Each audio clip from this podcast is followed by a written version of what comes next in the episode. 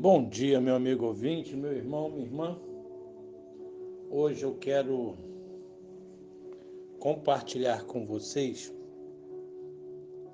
o livro de Mateus, capítulo 24, a partir do versículo 6, o qual eu leio assim: E certamente ouvireis falar de guerra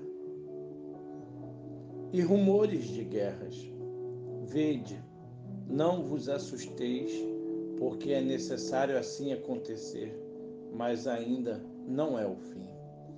Porquanto se levantará nação contra nação, reino contra reino, haverá fomes e terremotos em vários lugares. Porém, tudo isto é o princípio das dores. É, meus amigos, meu irmão, minha irmã.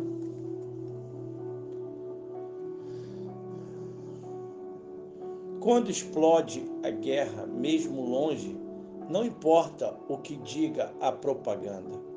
O que acontece, e sempre foi assim, é que morrem os pobres em casa ou nos campos de batalhas. Falecem os fracos porque não conseguem correr, desaparecem as crianças que insistem em acreditar na bondade, sim, na bondade dos grandes. Quanto aos senhores da guerra, eles se protegem nos subsolos de seus palácios e usam os cadáveres que produziram como troféus para suas causas sanguinárias. A guerra ao longe é também a nossa guerra. Não é para ser enfrentada com alienação, como se nada acontecesse, nem com indiferença, como se ninguém sofresse, nem como espetáculo, como se um videogame parecesse. É para ser enfrentada com indignação, que rejeita a insensatez e recebe o refugiado se ele perto chegar, com sólida informação que promove a lucidez.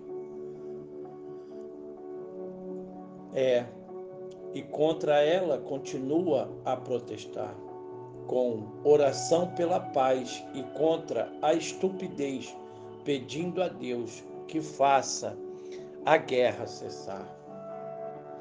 O que não podemos na guerra travada longe é transportar a barbarie para perto como se fosse na nossa rua. Quando é longe que matam, não podemos transformar nosso coração num cenário similar, onde bombas explodem e de onde saem palavras que matam como mísseis acreditar na paz desejada e experimentada dentro de nós mesmos é uma missão com a qual precisamos nos envolver.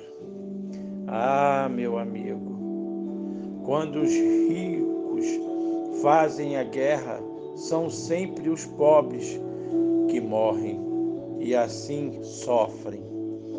É, meu amigo, meu irmão, pense como é importante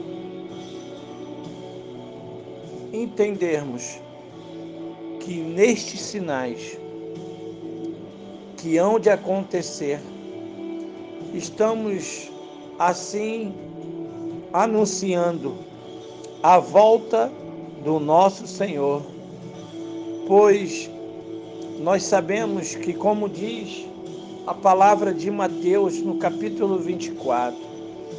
Isto tudo serviria como sinais da volta do nosso Senhor.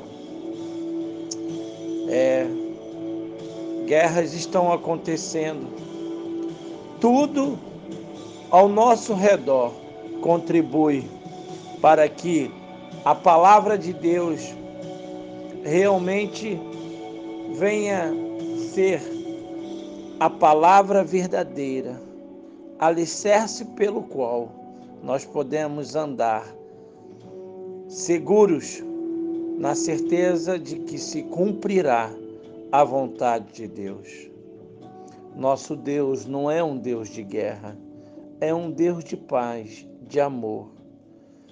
A guerra é feita pelo homem, mas aquilo o qual nós temos oportunidade de gerar em nós a verdadeira palavra de paz, amor e de verdade.